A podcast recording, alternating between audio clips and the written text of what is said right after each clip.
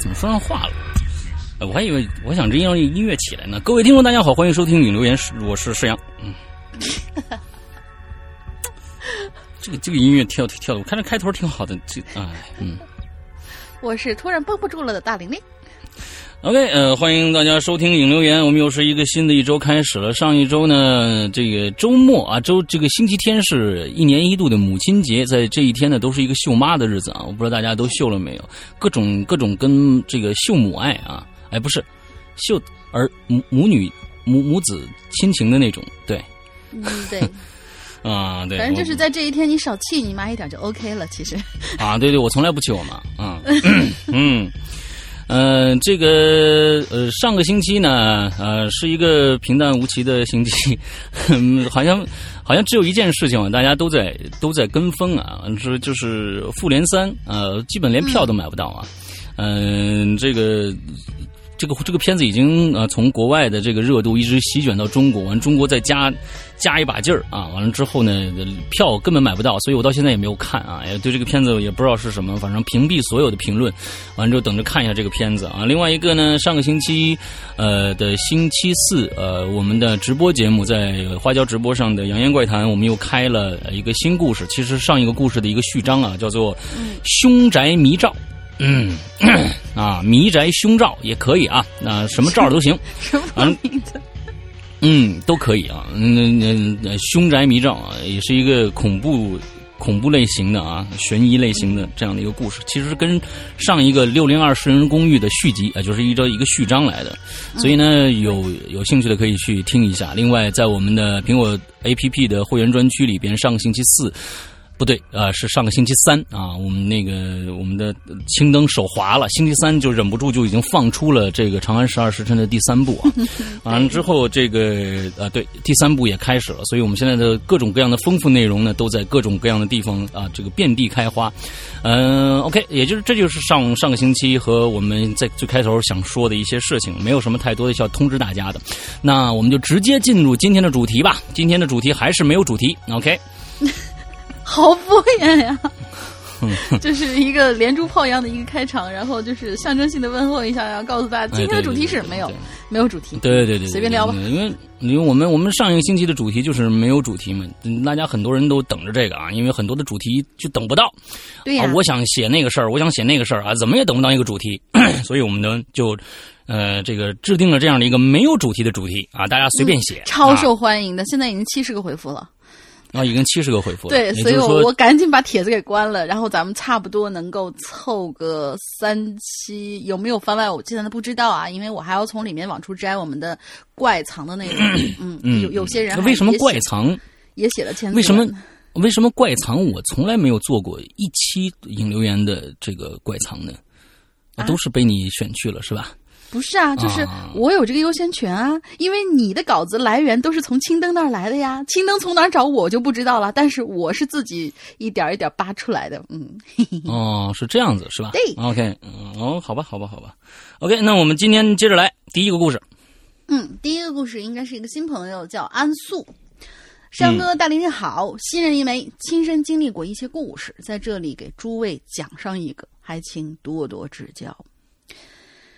应该是一个女生啊，她说：“我曾经经历过一段失败的婚姻，从前与前夫离婚之后，我就开始了自己的生活，基本上跟他再无交集了。”嗯，离婚半年之后，从某位朋友那里听说了前夫得了白血病，住进了医院里。这病来的非常的凶猛，加上他与家人的关系很冷淡，基本上算是没有人照顾的。据说没过多长时间，他就已经瘦得面目全非了。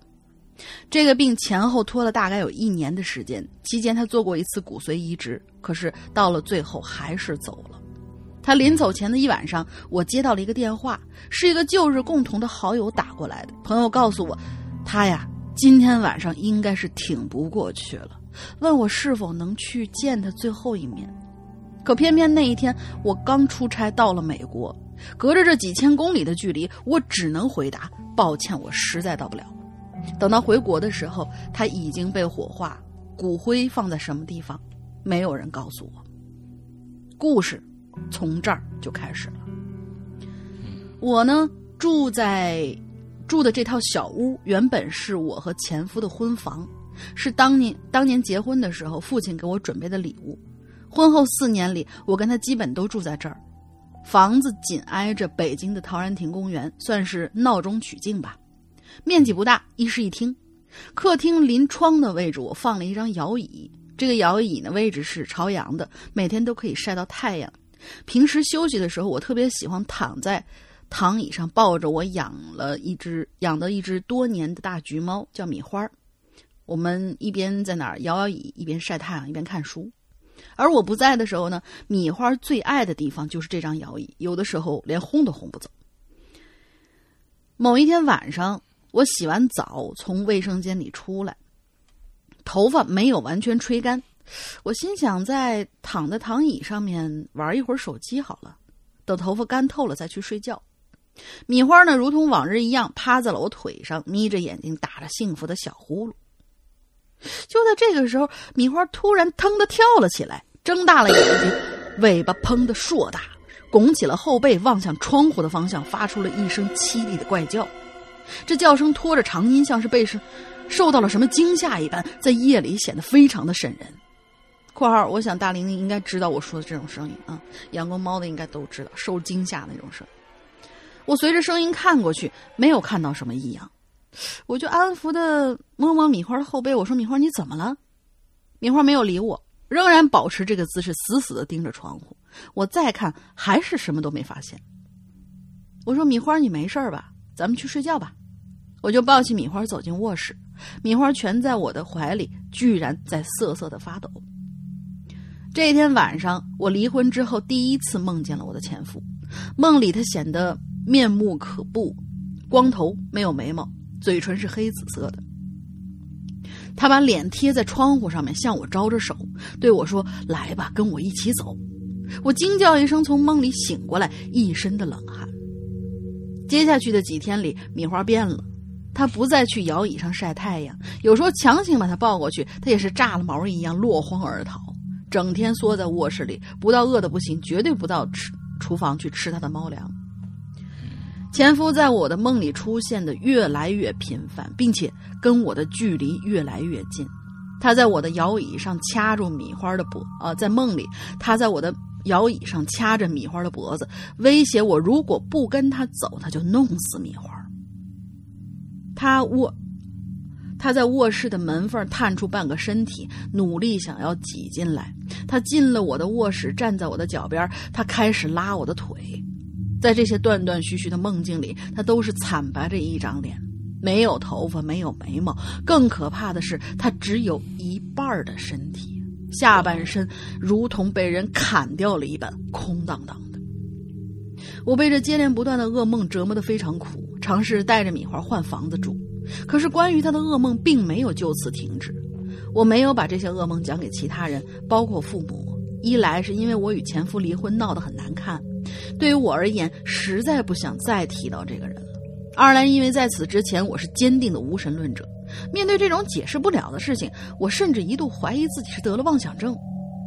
后来，经过机缘巧合，我通过一个朋友认识了一个道家的师傅。我并没有跟师傅提到任何细节，只说最近一直做噩梦，我睡得很不好。师傅给我做了一场还阴债的法事。法事过后，我去见那个师傅。他就告诉我了，他看到了一个恶灵，光着头，怨念非常深，身体被劈成了两半无法进入轮回，只能在两个世界之间来回的游荡。这个人生前应该跟我颇有渊源，所以一直来找我。我就问那师傅，他为什么会被劈成两半啊？师傅告诉我，因为他曾经做过大恶，他杀过至亲。哎呦！听到这里，我不禁掩面痛哭。对，就是因为前夫的家暴，使我在怀孕三个月的时候流产了，一对双胞胎宝宝就这样没有了。那场法事之后，我再也没有梦到我的前夫。啊啊，是这样的一个故事。对对对。呃，我开始以为会会有一个反转，就是可能是一个至亲的一个关系啊，在死以后跟他有一些有一些交流，或者是承认错误或者怎样啊，没想到却是一个彻头彻尾的恶人呢。啊，在这之前就会就发生了这么多的事情。OK，那可能我也觉得这个因果吧，嗯，有因有果吧，不是不报时候未到，哪怕你死了也也也报过来了那种感觉。啊，因果报应啊。OK，嗯，多行善事啊。嗯，大大玲玲记住啊，我我我要做什么错事了？嗯，对，啊，完了之后 OK，我们下一个。好，厉焕焕焕同学，OK，石阳龙鳞，好久不见了，又在医院躺了快一个月，直到上个星期才被呃医生放出来。身体真不好，这个同学。对，厉焕焕焕一直是身体不太好啊，说来都有点无语了。这次进医院呢，是因为被狗追了一条街以后引发哮喘，结果呢自己没带药出门呃，没带药出门。我天，厉焕，你什么时候开始不加标点标点符号了你？啊！结果自己没带药出门，然后送进医院观察，直到上个星期才被放出来。所以希望大家都健健康康的，不要生病。平时多喝热水，有病呢就要把药带着，不要放弃治疗。嗯，这次刚好碰到这个无题啊，我就说说小故事吧。嗯嗯，这次住的医院呢是一个私人医院啊，所以呢病房都是单间一个人一间啊。在我进去住的第一天晚上呢，大概啊。凌晨两点半的左右啊，我呢被一个歌声吵醒了，是这样的歌声吗？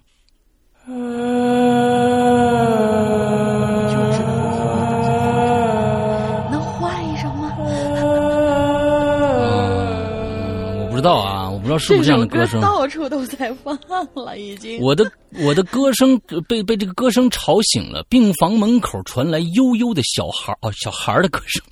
啊，刚才是一个一个一个女人的歌声啊！一开始我以为是守夜护士带来的孩子在唱歌，准备下床去让小孩小声一点。刚刚坐起来的时候呢，歌声就停了，却变成了笑声，啊，变成笑声。这个笑声呢也渐渐的远去。接着我就叹了口气，躺回床上了。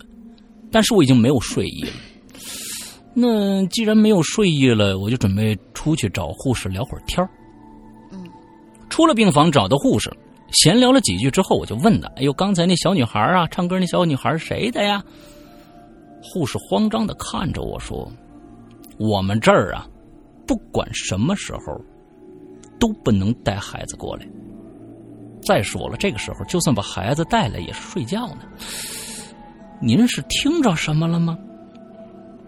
我只能摇摇头，笑笑说：“ 没没没没有，我就是问问。”然后我就走出病房了，躺在床上，我依然无法入睡，又叹了一口气说：“小妹妹呀，以后别在晚上唱歌了，我睡得浅，醒了就很很难再睡回去了。下次啊，傍晚唱吧。”这个时候，门口啊，就开了一条门缝有一个圆咕隆咚的一个黑影啊，就探进来了。那个圆咕隆咚黑影对我说了一句话，说：“你能看着我吗？”我嗯了一声，不打算继续说话了，只听见他说了一声“对不起”，就没影了。之后的傍晚，他有时候在唱歌，有时候在说自己的故事。从他的话语里得知，他死前六岁，死于心肌炎。心肌炎病情转幅很大，在某个夜间呢，因为病情加重，熬了三天，熬不过，就走了。在我离开的那一天呢，我和他道别，然后啊，他对我说：“不用这么早道别，你还会再进来的。”我打了个冷战，头也不回的赶紧离开病房。这故事就结束了，不是那个那个那个厉焕焕焕同学，你你不带这么咒自己的，你这好家伙编个故事把自己也编排进去，你这这不不不不不知道那个嗯呃 呃，哎你应该记得吧？他也是能看到这些东西。我知道，我知道。我说你不，你你你你，即使这样啊，咱咱也不能这么说啊。你你你，最好别进去啊，最好别进去。对，这进去好家伙，多费劲啊，是吧？再出来，啊，你又又躺了一个被被 狗追一下，你就进去一次啊。咱咱咱少进去啊。我觉得啊，也许是这样，也许是他中间啊被狗追这一次进去了，进去以后他很快出来了。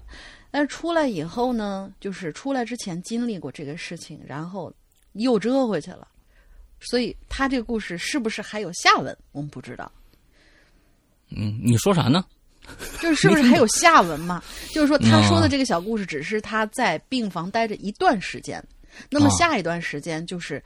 呃，他再次回到这个病房的时候，对呀，这是人家就就是就是表达了这么一个意思嘛，就是说你你还得进来，你还得进来，这这对呀，我就说你别再进去了，是不是？你进去以后，你你你说你说一人一生能进去几次，是不是？你这次因为小偷小摸进去了，下一次呢杀人越货你就出不来了，是吧？啊啊，你进去咱们就出来，咱们就重重新做人啊，就千万就不要再再重蹈覆辙了，是吧？这个东西，那个那个啊啊。天网恢恢，疏而不漏的，你这个啊，嗯，好吧，下下一个，嗯，下一个，呃，冰子君同学，废话不多说，我要开始分享故事了。上次伐木类的话题，我的留言是差一丢丢被念到，希望这次能够被念到吧。嗯，上一次没有念到你吗？哎，他为什么说差一丢丢呢？啊，就是说这个这一丢在哪里？我念的。啊，你念的完了完了之后，为什么就差一丢丢被念到？那你念到了呀？不是啊，我说差一丢丢这个词啊。哦，但是我我我我我我印象当中，哎，我上次没有看到他的稿子呀，好像是吗？嗯嗯，对，好吧，你可能是我看漏了，也也许是人太多，然后截稿了，就就没弄上。他这次分了好几个小故事啊。嗯嗯，第一个故事叫做人吓人。九仔是我的弟弟，他呢在村委会的治保队上班，平时的工作呀就是处理一下村里的纠纷琐事，还有负责晚上在村里巡逻维护治安。嗯，前天晚上的十一点钟，九仔呢跟着同事被派到村里的老旧平房区收卫生费和临时居住证的费用。我们这村儿啊，平房区住的都是外来的务工人员，那些人来自五湖四海，非常的复杂。当时九仔进入了一个平房进行收费检查，那座平房啊被改建成了很多个小隔间儿。九仔呢就走到第一个隔间的门口，往里看，就发现隔间里头没有开灯，但是在一片黑暗之中，却有一个女人坐在床上。面朝着他，两眼睁大，一言不发。你说这没开灯，一片漆黑，他怎么看着呢？就应该是呃，外面还是有灯光的吧？就是猫进去，就是屋子里头是一片漆黑嘛。啊！九仔当时就觉得很奇怪，就问那个女的：“呃，那个该收卫生费和检查居住证了？”啊，不，一般不会不这么不这么客气，就就直接哎，收卫生费和检查居住证啊，赶紧的，哎，一般都这样啊。啊，就嗯，我我我我是我是念的太奇怪了，可能是啊。好，那个女的看起来也就四十来岁，九仔问话，可她却是一言不发，就坐在那儿一动不动的，这让九仔觉得更加的奇怪，心想他该不会是遇到什么脏东西了吧？要知道，我们村的老旧平房区啊，可是闹过不少的邪乎事所以九仔一想到那些鬼呀、怪呀什么的，就不禁觉得背后发凉。因为这个女的是一直坐着不吭声，九仔也就没理会，就先去检查别的隔间了。然而，就当九仔在隔壁房间检查完毕的时候，就遇到了同事雷哥。雷哥呢，直接要去第三个隔间，九仔就问他。哎，雷哥，第一个隔间你查了没有啊？雷哥听到九仔的话，一脸奇怪，就说：“第第一隔间没人呢。”啥啥玩意儿？不是你别吓唬我，没人。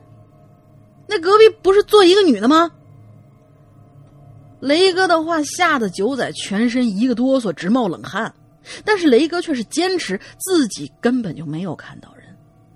九仔不信呢，就领着雷哥走到第一个隔间看，他发现那个女的还坐在那儿，依然是一动不动，睁大双眼的。雷哥，你看，这这这这不就一女的吗？雷哥朝着九仔所指的方向走到隔间里，一看，顿时也吓了一跳，随即快速跑出来。我勒个去，真的有人！我刚刚怎么没看着啊？雷哥也是一脸的惊恐，一脸惊恐的说道：“九仔就跟他一起战战兢兢走进隔间里，鼓起勇气对那个女的喝道：‘哎，你人还是鬼啊？我我我我我们不怕你啊！’ 九仔跟雷哥说着，做事就要大打出手。”结果没想到，那一个那个一一直一言不发、瞪大了双眼的女人，突然就开口了：“哎，别别别别，俺是人，你别动手打俺呀！啊啊啊！没办证，也没钱交那个卫生费，所以怕你们赶我走，我我就坐在这不不不不吭气了呗。”听到这，听到这女人的话，九仔跟雷哥知道闹乌龙了，这才缓了一口气。哎我去，大姐，你没钱交可以直接跟我们说，你这么一动不动又不说话又瞪那么大眼睛，你会吓死人的。九仔跟雷哥没有难为那个女的，只是在心里问候了一问候了她一万遍。真所谓人吓人吓死人，也差不多就是这样了。嗯，为什么说是希望我念他的故事呢？和后面他加了一句啊，啊，嗯，第二个故事叫做夜车。这个故事发生在二十年前。好，冰子君同学，你有多大了呀？我想问一下。故事发生在二十年前冬天的一个晚上，我们村儿村委会质保队的大队长和四五个同事在巡逻之后，就到一个大排档喝酒吃夜宵。当时呢，正是晚上一点钟，这大队长和同事呢吃喝到一半儿。就看到有一个人骑着太子摩托，什么叫太子摩托车？太子摩托车从他们面前急速就飞过去了，那速度真是足够把人撞死。本来呢，大队长是不想去管的，可没想到那个人好像就故意一样，一直在他面前路上来回的飞奔。于是大队长跟同事就要就要下去拦那个人，结果那人不停，还差点把他们给撞着了。随后呢，大队长就跟同事一起骑车去追，他们一直追那个人，追到了村里的平房区。可是很奇怪的就是，那个人进入平房区之后就没影儿了。嗯，大队长跟同事找了很久，最后在一个巷子里看到了那个人骑的太子摩托车，开进了一个小巷尽头的一间平房里。可是，当大队长和同事追到平房门口，才发现那平房的门居然是从外头上了锁的，而且整个锁都生锈了，显然已经锁了很久了。大队长就和同事以为是自己老花眼了吧，本来觉得诡异，但想想啊，就很快就离开了。而就在这个时候，他们突然股类似于像是腐肉一样的味道，就壮着胆子。砸了平房的门锁，进到平房里看。之后呢，大队长和同事就在平房里看到了非常诡异的一幕，那就是在平房的一个房间里，放着一辆满是灰尘和蜘蛛丝的太子摩托车，而平房的角落的地板有被人撬开过又铺上的痕迹，还有那股腐肉的味道，就是从那个底下。散发出来的。于是呢，大队长和同事就在好奇心的驱使下去撬开了地板，开始挖起来。到了最后，他们呃发现了他们这辈子都很难抹去的一个恐怖的画面：原来的地下埋着一具腐烂不堪的尸体。大队长和同事当时就忍不住尖叫，然后呕吐。之后他们就报警了，警方来人之后就把那个尸体给带走了。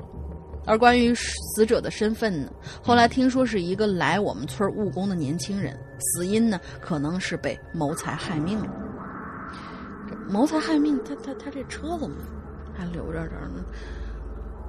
关键谋财害命，还是来一个村里面务工的青年，能而且？就是骑着一个摩托车，哦那你谋财，你把这个摩托车卖了去也没有，上面落着灰。因为据据警察说呀，查到死者出事之前已经跟家里人联系过了，家人说死者中了彩票哦，发了财，准备回家，哦可是之后就失踪了。至于凶手有没有被抓到，我们不得而知。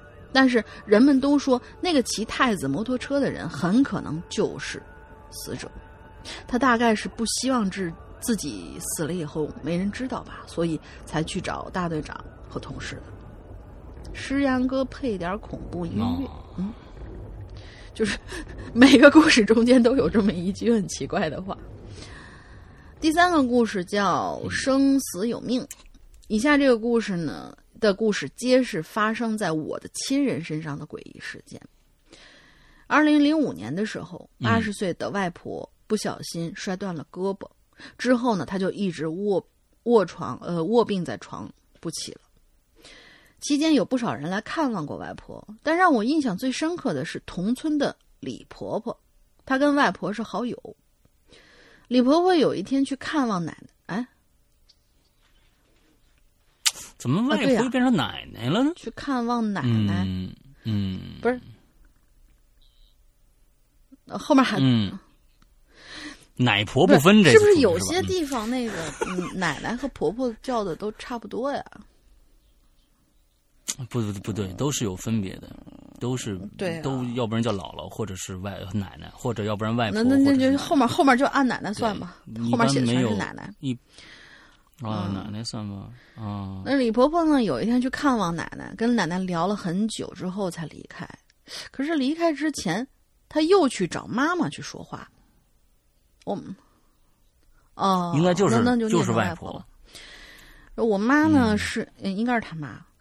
妈妈是一个很苦命的人，但她很坚强。李婆婆和妈妈悄悄说啊，她本来是不能来看外婆。你看，又是外婆，这这是她真写了个外婆啊。嗯。后来呢，因为算命的说呀，他这好混乱。和奶奶嗯 命，不是你的，你们家，嗯，对呀、是不是说的是俩人儿？嗯，不知道，真看不出来。看不出来。嗯。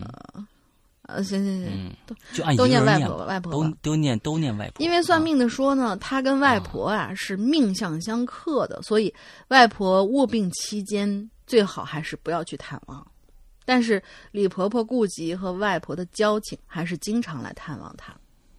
当年李婆婆跟妈妈说呀，说她走进外婆所在的房间的时候，确实感到过一种莫名其妙的恐惧和心慌。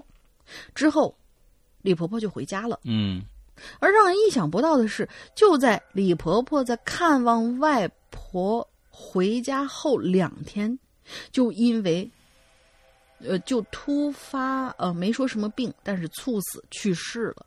猝死跟去世是不是同义词？哦，不管了。不不猝猝死，嗯而外婆原本被医生下了病危通知书，说过不了春节。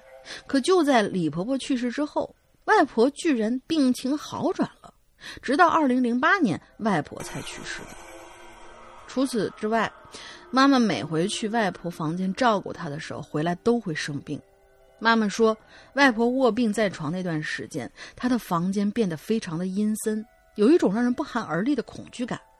之后，嗯，之后呢就说到我妈妈了。嗯妈妈当然经历了，也经历过不少诡异的事儿。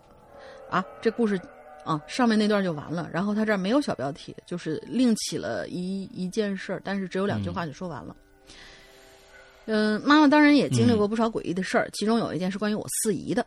四姨是在我小时候就因为癌症病逝了。在四姨病逝前的一天，妈妈去探望四姨。当天晚上，妈妈回家之后就觉得很不舒服，全身发冷，于是早早就去睡觉了。直到晚上九点钟，妈妈突然醒过来，她一脸煞白的说：“四姨去世了。”妈妈说她在睡觉的时候，感觉有人在房门口跟她说话。那个人说她要走了，女她。之后妈妈就被吓醒了。果然，第二天四姨真的去世了。看来这个世界上果然有很多科学无法解释的事。好，故事分享完了，希望被念到。嗯，后面这个四姨的这个故事，以前我们也有同那个鬼友分享过相我觉得同类似就是。牵挂的人可能都是是会来告一声吧，就是要走了怎么样的。嗯，这桥段好像经常见。好。OK，下一个叫宜瞻是吧？为什么你的都这么短呢？宜瞻，对，嗯，我的短吗？嗯。哎，等一下，我看一下。哎，这个是宜瞻瞻瞻仰的瞻，嗯，对，宜瞻，嗯，宜瞻，嗯，对，刚才就怎么跑了？呃，山哥龙英姐，虽然这是我第一次留言，但我也算半个元老级的鬼友了吧？今年高三，听了五年《鬼影人间》，哇，从初二开始听啊，算是入坑时间比较早的。听了五年《鬼影》，还没达到进群的要求，也是很难过。对对对，你再再熬一熬就过去了。这是个听话的孩子啊，这是个听话的孩子。上个星期我我记得，嗯。我们其实就反复的要求就是，呃，上学的朋友啊，就就不能加群啊，这是肯定的。上学的加就是说这个耽误学业啊，完了之后就别别加群了，因为你你听节目就够了，这进来闲聊什么呢啊。上个星期好像我们的这 QQ 群里面还出现了一个高三的女生啊，一个高三的女生晚上加这个语音一起聊天啊，反正是被我们一经查处，我们就踢出踢出群，先去好好学习。马上就要高考了，千万不要把一些无谓的时间花在一些无谓的事情上啊！你你休息的时候听听节目可以，但你就不要再花时间去去到上网聊天了，什么这个那个的啊！对，这是我们的一个一个准则了啊。OK，嗯，这个下面是正文啊。那是一个寒冷的冬天，雪下的出奇的大，上海已经十多年没下过这么大的雪了。作为摄影爱好者，可不能错过这样的时机。我拿了设备啊，就来到了选好的拍摄地点。那是一个林间小道，因为还没有完全竣工，小路的尽头啊，有一堵墙。我就打算呢，在路边的林子里进行拍摄。哎，我正在站在这个小路的中央，我突然就看着我，在小路尽头附近。有个穿红风衣、打着红伞的女人，啊，这这还挺招摇的。嗯，大白大雪天里穿着红风衣、红伞啊，那多么醒目的一个啊一身打扮。这么一个女人沿着小路就向我这个方向走过来了。那个时候雪下的特别的大，周围一片的寂静，纷飞的雪片呢划过视野。这女人的这抹红啊，在这雪白世界中是格外的显眼。我怕拍景物的时候呢，拍到他，我就背过身啊，打算等他走了再拍。我这一边查看单反中的这个照片，一边用余光啊，等着他走过去。可我等了大概一分钟啊，还没看他经过呢，我就转回来看，结果呀，从我这里一直望到小路尽头的那堵墙，哪儿有人呢？什么人都没有。我四处张望啊，路的两边是稀疏的小树林，再往外就是河了。路的另一边也根本就没人，全都是白茫茫一片。那抹红啊，就这样消失了。不过当时我也没想太多，我就继续拍，又拍了将近一个小时，我就打算离开了。我蹲着的树林，从蹲着的树林间站起来。嗯，这个这个表达有问题啊！从蹲着的树林间，到底是你蹲着还是树林蹲着？这从从这个这个表述上来说，是树树林在那蹲着呢啊！从那挺恐怖的，这整个这最恐怖的是蹲着的树林啊啊！我从树林里边站起来啊，转向小路的方向。这个时候啊，我脑袋里突然嗡的一下，我就看着刚才那个红衣女人呢。正打着伞坐在路边的石凳子上，然而可怕的是，一般人呢坐在凳子上都是面冲着小路，而他是背对着小路，面冲着路旁树林中的我，就这样一动不动的看着我。大雪早就使这个石凳积了近十厘米的血了，血，我天，十厘米的血，挺恐怖的啊！大雪早就。大雪早就，嗯，大雪早就使石凳积了近十厘米的雪了，而他就直接坐在上面。大雪纷飞中，我看不清楚他的脸，但是没由来的颤抖，让我不愿多做停留，立刻我就离开了。事到这里就结束了。高三党是潜水学潜水学习学习了，以后有时间再来分享故事。二位辛辛苦，下次有缘再见。OK，好，啊，我这个这个我觉得一般是这样，就是说人家呢说不定啊也有这种赏雪的这种啊小情调，对吧？嗯，你冲着路冲着小路也没什么意思，人来人往的没没意思。看看小小林间这个小树林到底有什么变化没有？你看这小树林到底待会儿是不是就蹲下来了？对吧？嗯，这种的还是有情调的，所以不用害怕啊。这种不用害怕，我觉得有这这种人还是好理解的，就是愿意在大风雪之中，呃，感受一一份呃孤独的这种呃傲立群芳的这种感觉啊。就是这，反正我就是最红的啊，我这坐在这儿，大家都能看着我啊。更何况我的雪多厚呢？是不是？哎，我经常看到下雪，估计也就觉得很很新鲜。对。所以我觉得是这个还是还是稍微正常一些的啊，不不不用害怕，不用害怕啊。下一步我你既然觉得短的话，那我也来吧。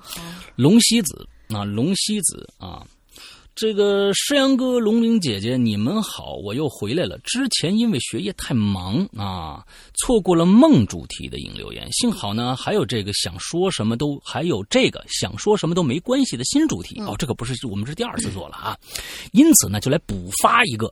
啊，我是一个灵感不强的人，几乎所有稀奇古怪的事呢，都是在睡眠的迷糊状态下发生的。这件事儿啊，是我和别人聊亲身体验的灵异事件的时候，必定要讲的一个压箱底儿的故事。哎，这个压箱底儿的，一般呢就是就是最好的了。不过呢，这个箱子啊，看。一般就是人与人之间这个箱子还不一样，有的箱子特别特别深，上面能落好多好多东西；有些人的箱子特别浅啊，一开盖就看着箱底了。咱们看看这个压箱底的故事啊，是个什么样的故事，有多深？哎，那个时候我还在上初中，忘了是初二还是初三的一个中午了。午觉睡得正酣的我，突然被一种奇异的声音所惊扰。睡得迷迷糊糊的我呀。本来压根儿啊就不想理这种声音啊，这这这这这这太太讨人厌了啊！我正正睡觉呢，然而那个声音并没有因为我的无视而销声匿迹，反而这个声音越来越大了。那个声音好像是什么东西啊，在摇晃一大串钥匙的时候才能发出来的叮铃咣啷的声音。这个时候啊，我已经彻底醒了。由于被打扰到睡眠，特别的愤怒。这种愤怒分分别是由万一睡不够，下午在课上睡着了又要被找家长了怎么办的焦虑。我的天哪，嗯，你的这个句句子特别适合这个外国人读啊，因为这个特别长，嗯，和起床气所组成的。于是呢，我睁开了眼睛，看见卧室中啊，充满了暖黄色的光芒。是正午的阳光洒在房间里，可除此之外，房间里没有任何人。然而，那个摇晃钥匙的声音依旧响个不停。虽然什么人都看不着，我却直觉的认为这一定是个小孩在捣在捣蛋的，也莫名的觉得呀，这倒霉孩子拿的一定是我外婆的钥匙，因为呢，我外婆行动不便，所以她的钥匙们，她的钥匙们。啊啊！他的钥匙呢？除了穿在钥匙串上之外，还有一条很长的皮筋儿啊，绑在这个钥匙的钢圈上，方便他随身携带。这个时候啊，我是根本没有害怕啊。现在正怒发冲冠呢，你说我这正睡觉，你被我打断了。于是呢，我猛地就往身后钥匙响动的方向伸出手，想抓住这个调皮的小混蛋，让他别摇了。这个其实我觉得是是是一个非常非常心大的一个孩子啊。首先，家里是否有这样的一个小小孩会捣乱，这是一件事儿；有这一串钥匙是另外一件事儿。这钥匙要是自己动起来，挺可怕的。那如果呢是一个你家里的孩子摇，那不可怕。但是你家里要没小孩的话，有一个人在那摇钥匙也挺可怕的。但是呢，他不把这个谁摇放在那儿，而直接去抓了。哎，这这孩子挺，我觉得啊，嗯。然而呢，接着讲啊，然而呢，我只抓住了那个长长的皮筋愤怒状态下的我是不管三七二十二，抓住那皮筋就开始往我自己的方向就拉。我心想啊，我不给你点颜色看看，下次你还，下次你还敢打扰我睡 睡睡午觉？但是那个抓着皮筋人的力量非常的惊人，我使出吃奶的劲儿拉了半天，他也没向我这边移动分毫。就在我这手心里啊，那现实世界里实际并不存在的绳子，就那样冷冷的勒着我的皮肉，稳如磐石。最后啊，醒过味儿来的我感到一丝慌乱了。于是呢，默默的松开了抓着绳子的手，默默的装作什么也没发生，重新闭上了眼睛。接下来的时间，我再也没有被不知来历的声音吵到过。只是从此以后，之前从来没有被鬼压床过的我，开始变得非常容易在午睡的时候被鬼压床了。这就是我的故事。听上去不恐怖，甚至还有几丝搞笑。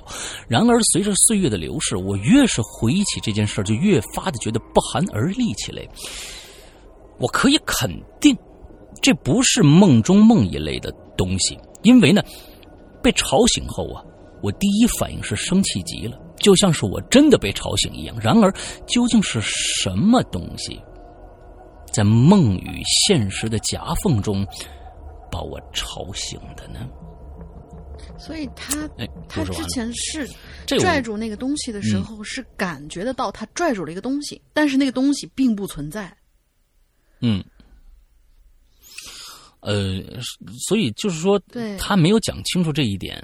就是说，他最开始说的是，他还觉得是一他他觉得是一个小孩子在玩一串钥匙，这个钥匙的出处他可以找得到，就是他姥姥那儿的钥匙。完了之后呢，呃，他就觉得，哎，那这个小孩呢，那我觉得我这个觉得这个小孩应该是恐怖点。哎，他他没有把这个小孩的来历说说清楚，他往后一抓，果然抓到了这么一串东西。但是他这个反应反应上来了，反应上来应该是什么？我觉得有好几点可以说。第一个，我抓着的这个是不是钥匙？这是第一点。那么抓着的是钥匙，那么是不是姥姥那串钥匙？这是第二点。第三点，我往过拉的时候，这个东西不动，那么。我后面还是不是个小孩了？这些恐怖的源头，他要写的再细腻一点的话，呃，有有逻辑一点的话，可能这个故事可能会更好更好玩一些。因为现在只是拉了这么一下，手里有这么一个感觉，最后他觉得不对劲的时候，到底是什么不对劲了？你到底是觉得这身后应该没有这么个东西，或者是怎么着怎么着的啊？我觉得可能再细腻一点，可能这故事就更完整一些了。嗯。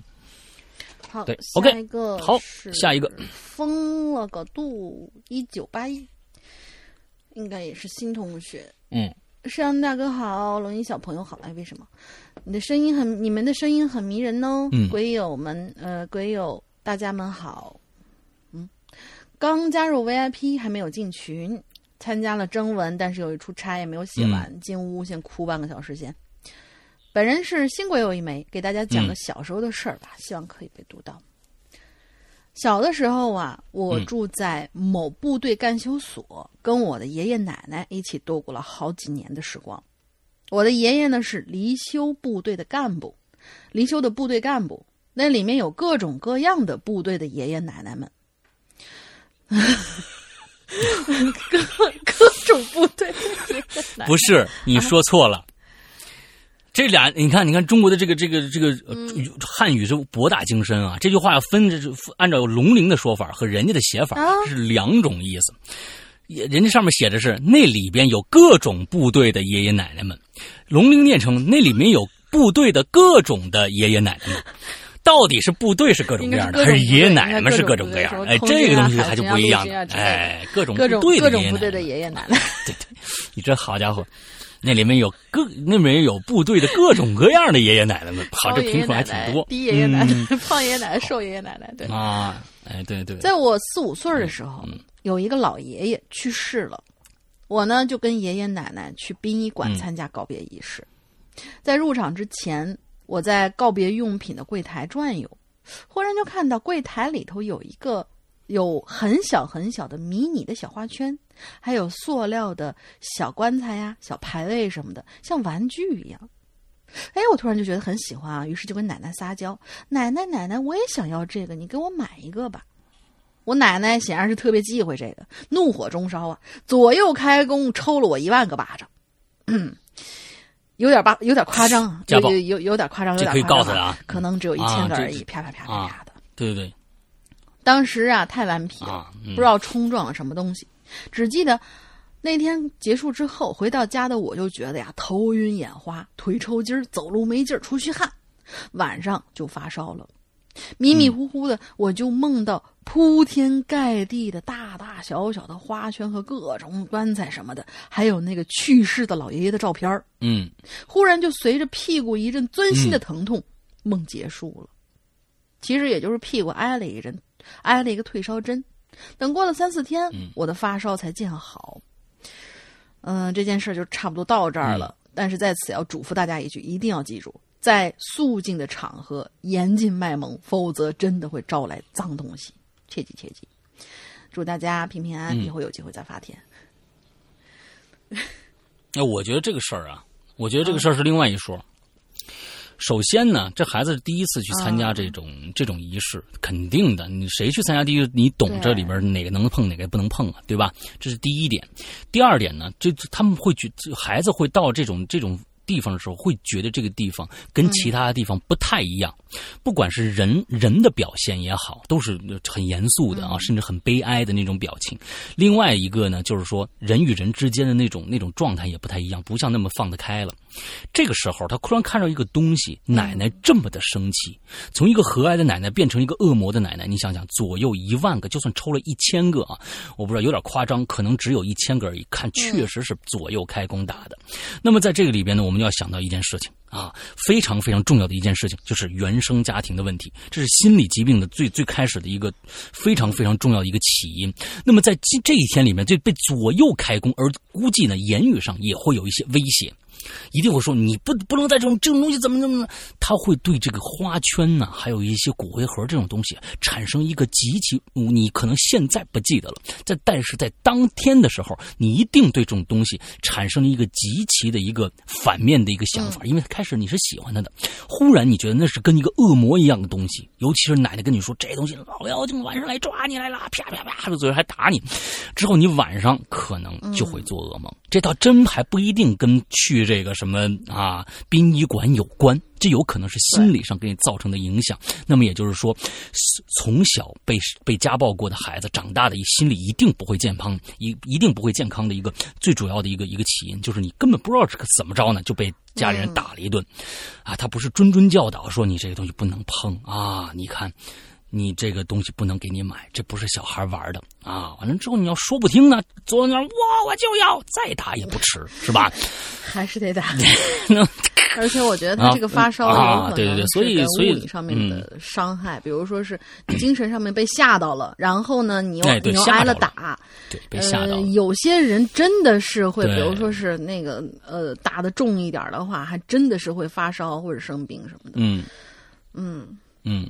对，会会的，会的，嗯，所以说这个真还真不一定跟这个这个殡仪馆有关系啊，是跟家长有关系的。来下一个，来是下一个，我给我了。玛雅零一，嗯，诗阳龙鳞好，这是第一次留言的玛雅，希望故事可以被大家读到。OK，啊，玛雅这个我还学过呢，嗯，记得那那是去年的五月啊，我依然是选择去有空调的图书馆自习。哎，这图书馆呢。四层也可以了啊，四层可以了。第一层呢是给孩子们读书的绘图馆，第二、第三层呢是成人阅读区域，第四层呢常年在楼楼梯口被封住了，就就锁住了，人们一般是上不去的。一进这个图书馆呢，就可以看到绘图绘本区，之后右转或者左转可以看到两面全身镜啊，镜子，两个全身的落地的那种镜子。再次转弯可以沿楼梯上楼。图书馆一直从早上八点开到晚上十点。哎，这背景交代清楚。那天呢，我一边看着手机，一边就进了图书馆。这儿啊，我来了很多次了，不需要太看路。不过呢，也许是因为正在回复这个微信消息，没判断好距离，我就感觉我突然当当一下就撞到什么东西了。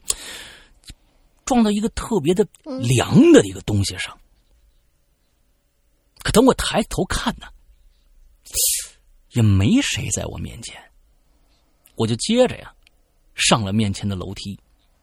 这时候你都没觉得那个很很恐怖吗？啊，撞一凉的东西上，嗯，对吧？一个个高的人手里拿着一冰激凌从你面前走过去，就是问你，亲，你见没见过什么叫愤怒的独角兽？然后 biang 给你盖脑袋上就跑了。哎，对对对对对。哎，对对对对对对啊，嗯，那天是星期六，按照道理来说人应该挺多的，可是那天第二层啊，只有我一个人，连图书馆阿姨都不在，我这心里就觉得有点奇怪了。加上呢，我这又感觉有一种，好像有个人啊，在暗处一直盯着我的感觉。这种感觉啊，我插一句话。就是有一个人在盯着你的那种感觉，其实是最让人不舒服的。往往你有了这种感觉的时候，一定是发生了一些事情的。请大家注意啊，你的心理上，你的心理上这个这一点，嗯，我们经常看电影里边，就是有人比如谍战片，走着走着，忽然腾一回头啊，后面发现后面没人，其实后面是有人的。就这种察觉，有的时候其其实千万不要掉以轻心。尤其是半夜在路上走的、自己走的这个青年女性啊，一定要注意这一点啊！完了打车呀，比如说打滴滴什么的这种啊，大家也知道不安全，是吧？晚上一定要自己小心，能俩人一起走最好。敏感的这种感觉，其实是属于一个人类已经退化到几乎不见的一个动物本能，但是也有，只是不那么明显了。嗯嗯。对，有的时候缺乏生物电，它也是会有这种感觉啊。嗯，我就找到了个靠窗的座位啊，我就坐下来了，心想啊，这儿亮一点接着我就看书了，这书看着看着呀，我就好像把刚才那个奇怪的感觉就给忘了。天也渐渐就黑了，我那时候还在低头做笔记呢，我突然的就听到。对面的椅子被拉动的声音，余光我就瞥到一个人啊，在我对面坐下来了。当时我还开心呢，得嘞，终于有人陪我了。没抬头，继续看书。过了这么一会儿，我就觉得不太对，对面太静了，我觉得直接向别人盯过去啊，不太礼貌。我就用余光又瞥过去，桌子上啊没放书，那人呢好像只是在那儿坐着。又过了一会儿，我心里实在太毛了，我就装作漫不经心的抬头看了一眼。这一眼让我看的呀，全身打了个冷战。对面这个人就笔直着身子坐在那儿，左手搭在右肩上。右手搭在左肩上，大家想一想啊，眼睛直勾勾的盯着我，脸上没有任何表情，很普通的一个长相，是那种看过一眼之后一转眼就会忘了的这个长相。我当时呢，我自然是大叫一声，之后努力让自己平静下来，想着赶紧呐，赶紧收拾书包，赶紧走人得了。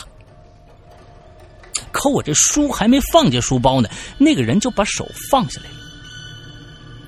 神色也正常了不少，可嘴里好像在嘀咕什么，之后就离开了座位走了。我就看着这个人消失在我的视野范围啊，几分钟我才敢动，我才敢离开这图书馆。我就怕他在哪儿等着我呢，我怕突然冒出来吓我一跳。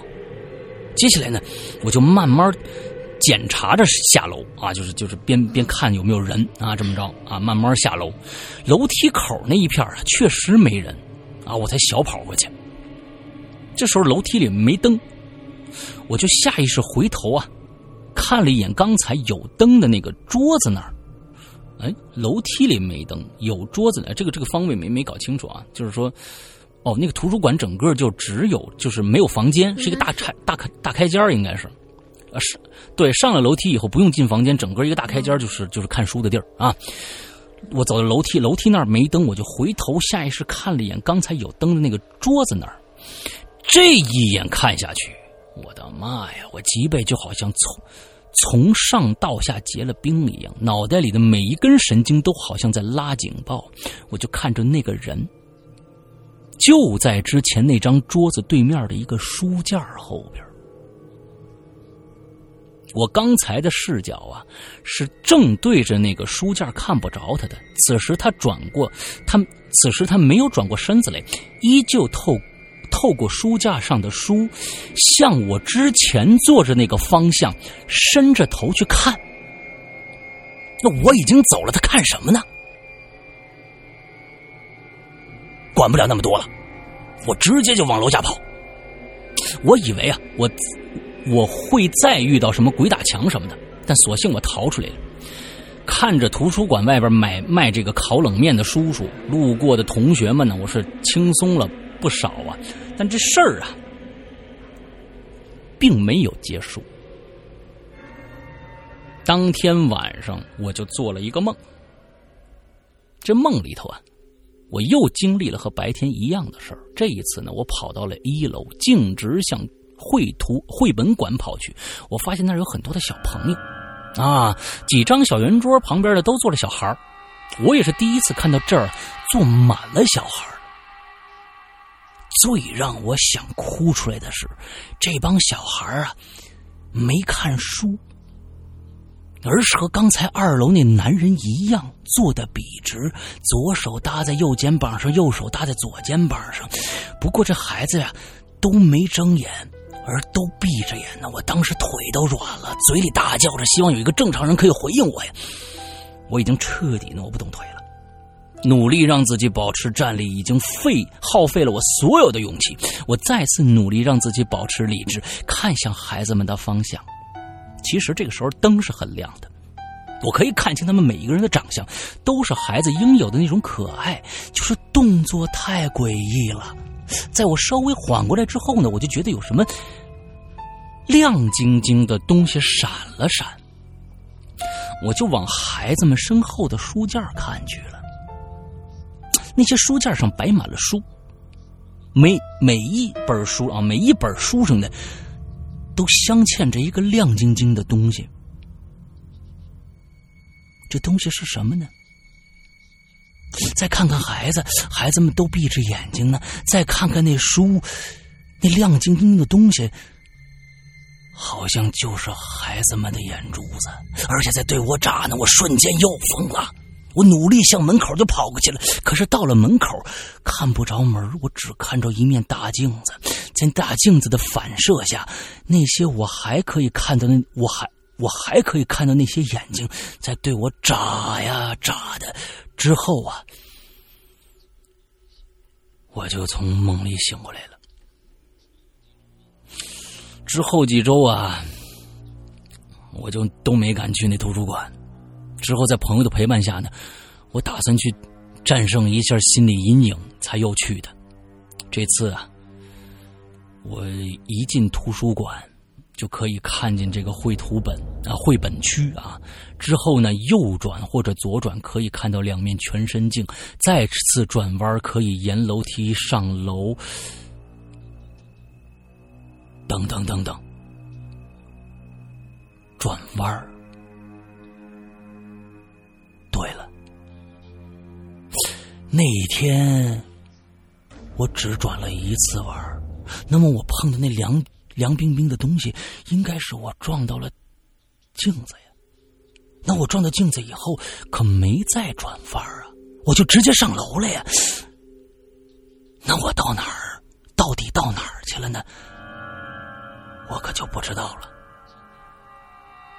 现在。我知道走路要专心了，别再忘了转弯了。面对镜子，我也总感觉它背后有一个不同的世界。就写到这儿，文笔不好，请见谅。嗯，这故事其实挺恐怖的。对，这故事挺挺恐怖的，因为这个一直说，其实这个真的是感觉，如果这是一真事儿的话啊，那你真的感觉是进了镜子里边世界了。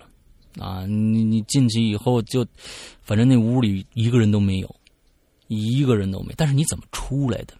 这其实是一个挺好玩的一个事儿。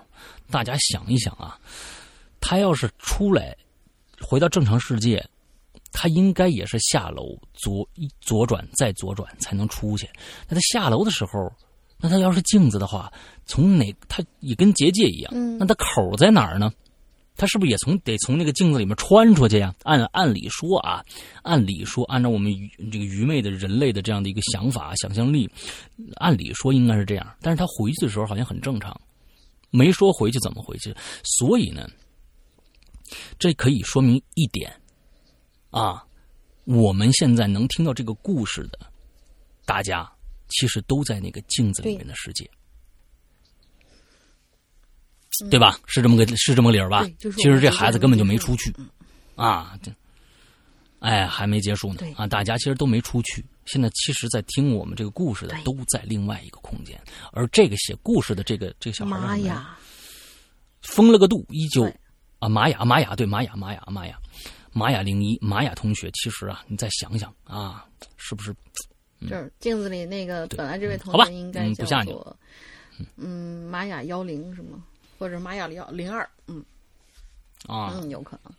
啊，对对对对对，OK，一个又比较脏。好吧，下一个，是纳喵君同学，这回来了好多新人。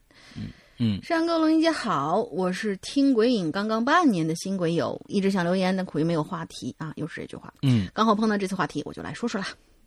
对于我来说呢，我是体质比较弱的，所以经常有人来我家，我就会生病、难受啊、恶心什么的啊。只要有生人来来你家就会生病吗？那那那是挺那挺那个什么的。嗯然后呢，每次都是我的姥爷给立筷子、摸手指给我送一送，然后就慢慢好了。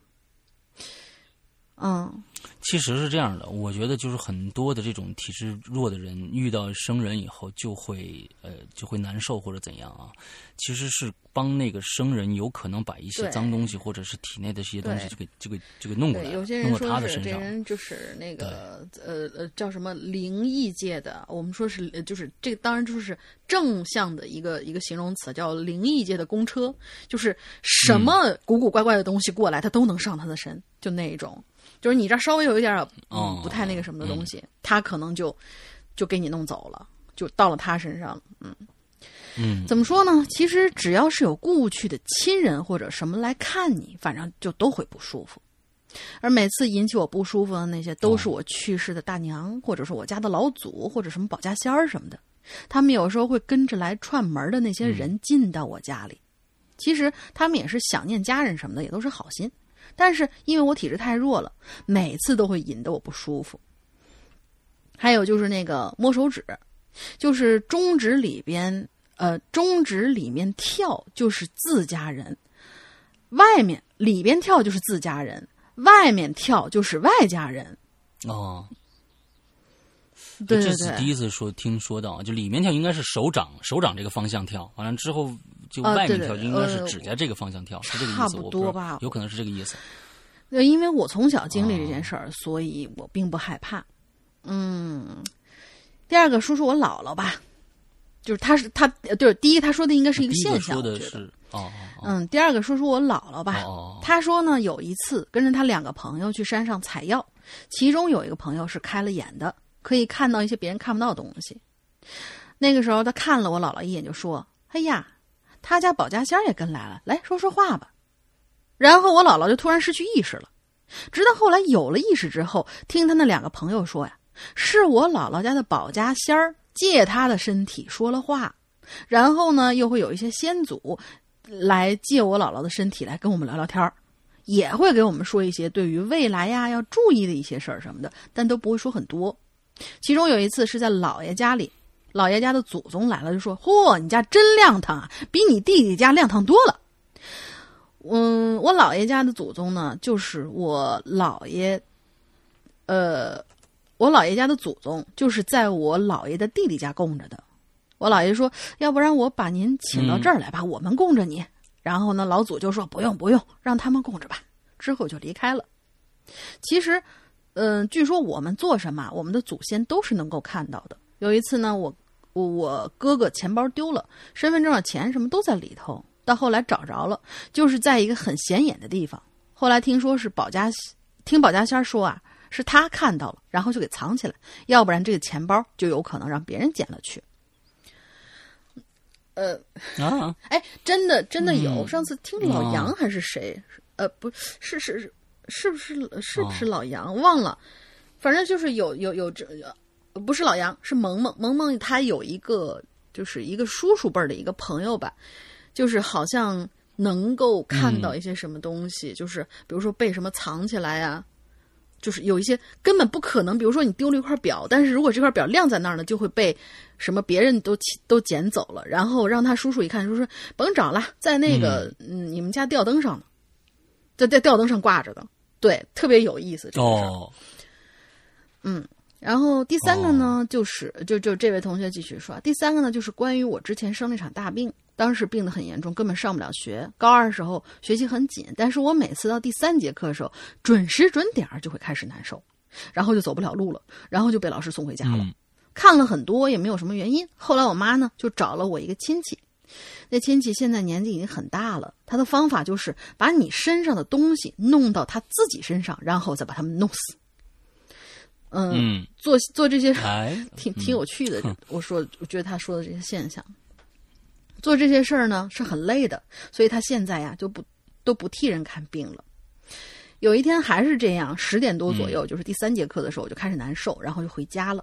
回家之后呢，我就看到了那个亲戚，结果那个亲戚看着我就开始骂人，但是他发出来的并不是他的声音，他们两个呢就就是，呃，他跟应该是跟一个脏东西吧，就开始对话。具体的话的内容就是，说是我们家这房子是租的，他说这个房子是他们家的，他要让我们离开。还有就是他知道我们这个亲戚来了，想看看我们家这亲戚有多厉害，然后就开始折腾我，让我难受，让我回家。然后，呃，后来我就，我对，后来我的这个亲戚就把他送走了以后，我的确有一段时间。没呃，就是没有难受了，都可以正常上学，但是也就维持了半个月左右，我又开始不舒服了。于是我们又找到了这个亲戚，这亲戚就说呀，说我身上啊被人下了两道符，头上一道，背上一道。于是呢，这就牵上了另外一个人，他们之间的恩怨很多，这儿就嗯。不多说了。反正这个人呢是我，反正这个人是在刚我刚出生没多久的时候，第一次看到我之后就说呀，这孩子啊到了十八岁，嗯，然后就不再说什么了。然后就在我呃生病的这一年，就在我马上十八岁的那段时间，那个亲戚呢就说：“你呀、你只能去找他了，这没别的解决方法。”就找谁呀、就是我就就已经 已经已经听听懵了这个，嗯，到底找谁的是说谁的事儿？说了，嗯，说应应该是一个黑龙法师什么之类的吧。啊说是你只能去找他了，啊我们就去找他做了一场法事，还去祭了黑龙，说是把那些什么肉之类的放进去，一会儿就会下去了。而一些好绕啊，这个段子 真的是真的是看听不懂，还好马上就说完了，还好马上就说完了。嗯，他就是他是说了一些现象，没有具体的什么故事啊。嗯，呃，什么一些主食之类的，很久才下去，然后他就说啊，这黑龙同意了，然后估计就把那个东西带走了，然后就开始做法。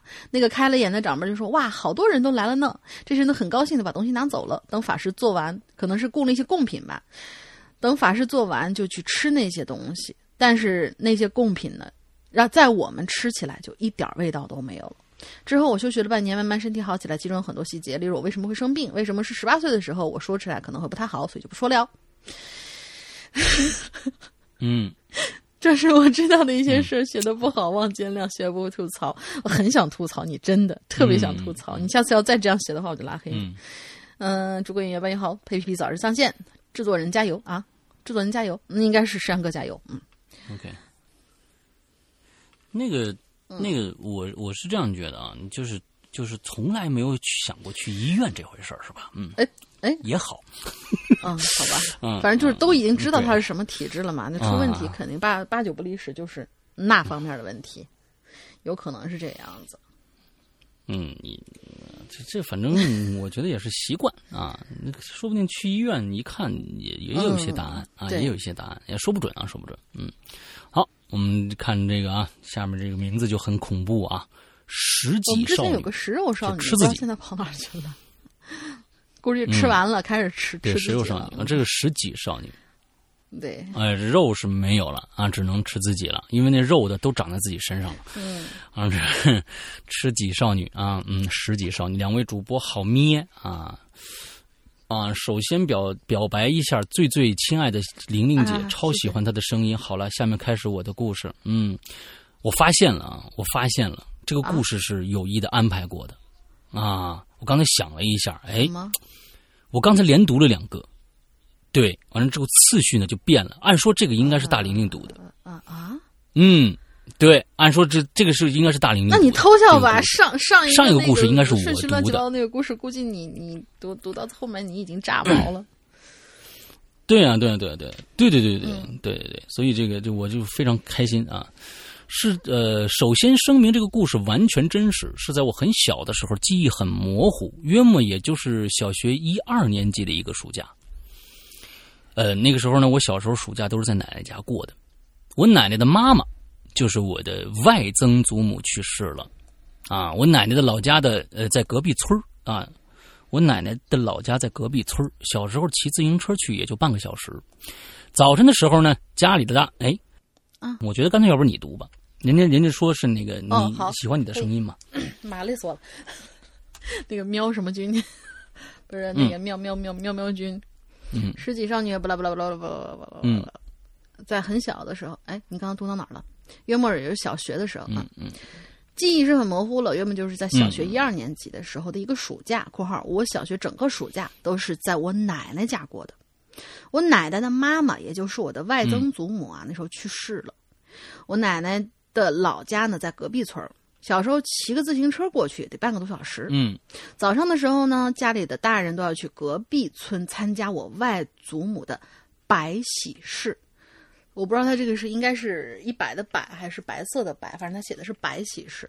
而我因为前一天就已经跟小伙伴们约了一起去河边放小狗洗澡。你们这是捣乱的吧？嗯把小狗扔到河里面啊？好吧，就央求着奶奶，可不可以晚些时候我自己骑自行车去外祖母家呀？现在想想有点不可思议，奶奶居然答应我了。放完小狗洗澡，已经是中午了，太阳很高，也很热，晒的人都想要睡觉了。我就独自骑着自行车往外祖母家蹬，因为我不经常去外祖母家。呃，哦，对我我我我刚才都都差一个字儿，外曾祖母家。骑到一半的时候，我突然不认识路了，心里十分着急。这个时候，我就忽然看到前面有一个人骑着自行车，那个人穿着大红色的雨衣，戴着雨衣的帽子，并且撑着一把装饰性的藏青色的布伞，上面有好看的花儿的图案，看不出来是男是女。咦，嗯当时我就纳了个闷儿的，这大夏天的热得汗流浃背，有谁会这样子把自己裹得严严实实的？也没下雨。但是呢，这些疑问也就是在我脑子里一闪而过，没停留多长时间。我呢就鬼使神差的跟着这个身穿红色雨衣、骑着自行车人后面就骑走了。骑着骑着骑着骑着骑着，路过一片坟摊儿的时候，当我再次想要去看前面那个人的时候，就发现不知道什么时候那个人他就突然不见了。奇怪的是，四周都是农田，因为平常啊，呃，因为都是平原，嗯所以没有山呐、土丘什么的，除了几个坟包，甚至没有一丁点儿能够遮挡一个人的物体。况且他刚才就在我前面呢。嗯当时啊，我就觉得这个事情不太对劲，有点害怕了。幸运的是，骑到那个地方，哎，我已经能够看到我外曾祖母的家了，我就一个劲儿往家里蹬。到了家门口，奶奶已经在院子里面焦急等我了。停好了车，奶奶就牵着我的手去大堂里磕头，而当时我就愣住了。嗯大堂门口挂着一件鲜红色的雨衣，祭台上面躺着一把与骑车人撑的一模一样的藏青色的布伞。好了，这个故事结束了。其实现在想想，这个故事，呃，有一点可以避免的不对的地方，我至今也没想明白，为什么办白为什么办白喜事的地方要放那么红的雨衣呢？哼哼。留言留到呃，留言有点靠后。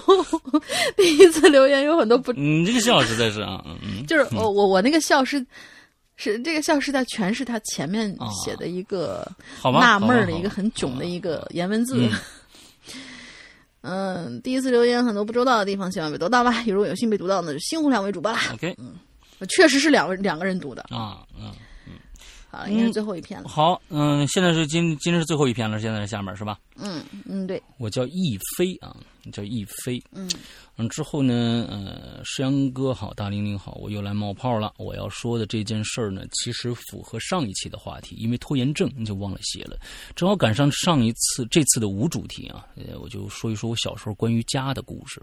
因为时间隔得太久了，我没有法确定当时的准确的岁数，只能回忆个大概期。嗯，呃，那是我从出出生到小学五年级一直生活的家。那是一个八十年代初期建造的这个职工分配的房子，五楼到顶，一层三户，对着楼梯左右各一户，中间是一户。我们家呢，当时啊住在四楼右边那户，一进门是一个厅，右手并排是两条呃是两间细长条的厨房，两间细长条的厨房，有俩厨房是吧？当时呢，是一间单元房住两户人家设计的。OK，呃，当时是一间单元房住两户人家设计的，没没明白这个，呃，这句话啊，呃，单元门正对的是一间卧室，左左前方是一间卧室带阳台，阳台的卧阳台卧室的正对面是厕所，中间隔着一条过道（括号吐槽一下）。两个卧室啊，都是冲门煞，真不懂是怎么设计的。那个时候真的对于风水啊，真的不要要求。嗯，建国期间那时候正好刚刚啊，我们这个破四旧啊什么这个都结束，没有人去关心风水这一回事儿了啊。嗯，对，是啊。当时我是和爸爸呃不是爷爷奶奶住在带阳台的那间卧室的，旁边呢是我父母的卧室。最开始啊，我姑姑没出嫁之前。就住在靠近单元门的厨房里，当时呢改造成了一间小卧室。我上幼儿园之后啊，姑姑出嫁了，就变成了杂物间。可能是因为大家都从这个平房胡同搬进来的，还都保留着那种互相串门攀谈的习惯啊。从我记事起，邻邻里间的关系都不错。我的奶奶呢和对门家的奶奶呀，就经常串门聊家常。关系处的非常好，对门家奶奶可能姓李。你这个事情，你这对吧？啊，为什么这对对门家的奶奶呢？对我也非常的好。幼儿园放假的时候，经常带着好吃的来我们家。大概我在五岁左右的时候啊，对门家奶奶呢查出来了胃癌，每顿饭呢都吃不下什么东西，很快就瘦下去了。大概半年的时间呢，也就辞世了。正好当时是个暑假，吃完晚饭，我奶奶呀总会带着我去离家不远的地方逛夜市。自从对家对门家奶奶去世以后呢，晚上回家上楼梯的时候啊，我就总感觉啊，有人好像跟着啊，我这后脊背的汗毛就都会竖起来。我回头一看呢，还没人。当时我是怀疑啊，是对门的奶奶没走，还留在楼里呢。这回到家以后，关上门啊，就感觉安全多了。可是晚上睡觉的时候就开始做梦了。平时杂物间的门呢总是关着的，在梦里头呢，呃，哎，为什么最后这一页看不到了？什么？最后这一页我我这儿看不到了。哦，看到了。看到了，忽然忽然忽然忽然这个卡住了啊！在梦里呢，那个杂物间啊，我在似睡非睡的时候，我就感觉杂物间里肯定有个人可当我仰起头啊，就看着杂物间的门呢，会被缓缓的一点点拉开半开，拉到半开，一个人形黑影啊，就站在门口看着我，给我一种压迫的恐惧感，身子都动都动不了。当我恐惧到极点的时候呢，身子动了一下就醒了。我当然还是睡在床上了，我就斜着抬起头，看一眼杂物间，门呢还是虚掩着的。在梦里的天色是似亮非亮，醒来以后呢是一样的天色，让我分不清是梦还是现实。之后就不敢睡觉了，瞪着眼睛等到天黑，要等到天亮，一颗悬着的心才放下来。以后每天晚上回家呀，上楼梯还是有背后有人跟着的感觉，隔三差五就会有噩梦。醒来呀，就会不自觉的看一眼杂物间的门，可这两种感觉是不一样的。在楼道里呢。这是阴森森的渗人，梦里杂物间里传出来那是赤裸裸的恐恐惧感啊！他写的赤果果啊，嗯，赤果果的恐恐惧感，人形啊，人形黑影给我的感觉很高大，并不像对门家的奶奶。到自己一个人实在扛不住了，我就跟奶奶说了这事儿啊，奶奶就安慰我说：“对门奶奶呀，活着的时候就喜欢我，不会害我。”再后来呢，家里在杂物间里啊摆了个佛龛，在大悲院呢请来一尊观音呢供在佛龛里。以后啊，每天晚上杂物间的玻璃都会透出插香的那个插电的那个蜡烛光，就再也没有人形黑影的噩梦了。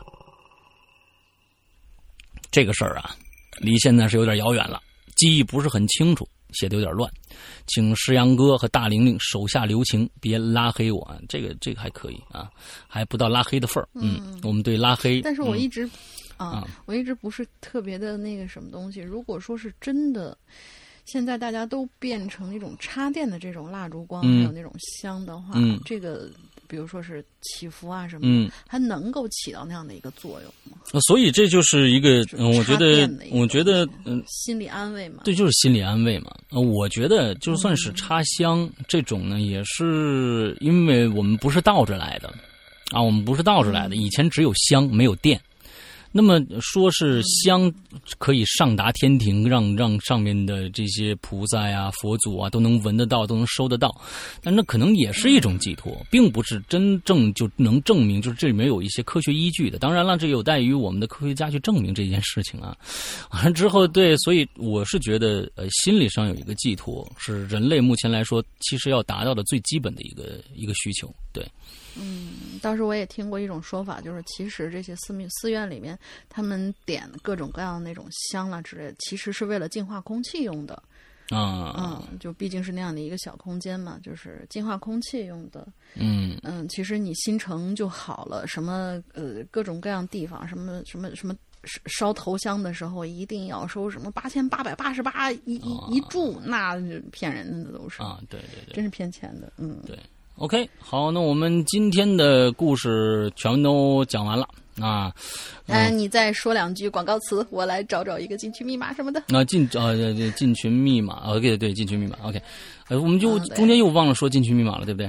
嗯，对呀。嗯，看我们还是很善良的，我们老是想着啊，进群密码，进群密码，但是最后还是放在了最后。OK，好，那个呃，欢迎大家去关注一下我们的会员的服务啊。我们目前的会员只有在苹果。这个 A P 苹果的设备上，iOS 设备上才能，呃，才能下载得到。那么马上呢，我们安卓的也会发布，在今年就会发布。那这个呃，希望大家就是到时候就我们就全部的安卓和苹果就会都会有 A P P 了。所以现在加不了会员，大家也别急，一定会有加到的啊。完之后，我们的会员呢，现在呃，其实是非常非常丰富的会员资源等着大家去去。呃，收听，第一个已经我们会员制已经快做到三年了，我们就要如果今年到今年年底的话，就已经正式做了三年的会员服务了。那嗯，有很已经有很多人加入进来，那么也积累积累了一部分啊。现在就是大家直接进去就可以收听到的会员专有的一些一些音频，呃，比如说呃，最值得大家去，我觉得现在就是最值得大家去关注的就是，呃。我们在这个《扬言怪谈》，也就是荔枝上面，呃，什么荔枝啊？这个、这个、这个花椒上面，花椒直播上面的这个《扬言怪谈》的所有故事的录音剪辑，我们都只会啊，只会放在我们的会员专区里边去放出，其中包括呃高智商犯罪的第三、第四部。呃，还有一些非常非常好听的，比如说刚刚我们播的这个六零二世人公寓，还有，呃，比如说呃失控，还有什么屌丝道士啊，嗯，各种各样大家觉得很好听的故事，这只是其中的一部分，还有一些我们专属的呃一些栏目，比如说失踪啊，我的专栏，还有玲珑大玲玲的专栏，还有这个呃什么秘闻呐、怪藏啊，这些都是。你一进去话，每一个栏目里边可能都有。是一百多期节目等着大家去听了，所以内容已经非非常非常丰富了。更别说我们会提前在会员专区更新的会上架的节目，就是说大家平时买到什么长篇剧场啊，呃，跟这个第几季第几季这些节目，我们都会先在会员专区放出，才在我们的这个呃上架再去售卖。啊，所以呢，嗯，这些都其实是非常非常丰富的内容，等着大家去挖掘。那么，购买只有两种方式，一个是下载我们的 APP，在那个 APP 里面直接内购；那么第二种呢，下载好 APP 以后，你加一个微信号，叫做“鬼影会员”。这四个字的全拼“鬼影会员”的全拼之后，这样的一个微信号，我们的这个石榴英同学啊，会会热情的接待你，给你开会员。同时呢，还有一个小福利，也就是说可以玩玩一次骰子，骰子摇几点加几天会员期。啊，这样的一个小服务，而且同时可以把你拉进我们的会员的微信群。现在微信群已经有两个大群了啊！啊，说我们会等到安卓出了这个这个 A P P 上了以后，我估计这个这个数量可能又会有一个大的一个激增。那么所以呢，应该会翻番。对，所以嗯，很好的内容等着大家去呃跟我们共同的享享受啊！之后呃一年的会费非常的便宜，两百三十八元。呃，一天一块钱都不到，可以听到很多很多的东西。估计现在你去购买了会员的话，里边的内容，会员专属内容就够够你听个大半年的啊！所以一年只有两百三十八块钱。OK，大概就是这个样子。嗯，大玲玲，这个想好了吗？密码？嗯，想好了。就是今天我们讲到了一个，呃，在某个地方遇到了一个动作奇怪的一个人。嗯。的一一一位同学，玛雅同学讲那个故事，他是在什么地方自习的时候遇到的这样的一种情况？三个字儿。哦，这么个问题啊？啊，好吧。应该每个学校都有啊，这么一栋厕所，嗯，都有，嗯，三个字儿，三个字儿，卫生间，洗手间吗？啊，呃，OK，好，那我们今天的节目到这结束，祝大家这周快乐开心，拜拜。拜拜。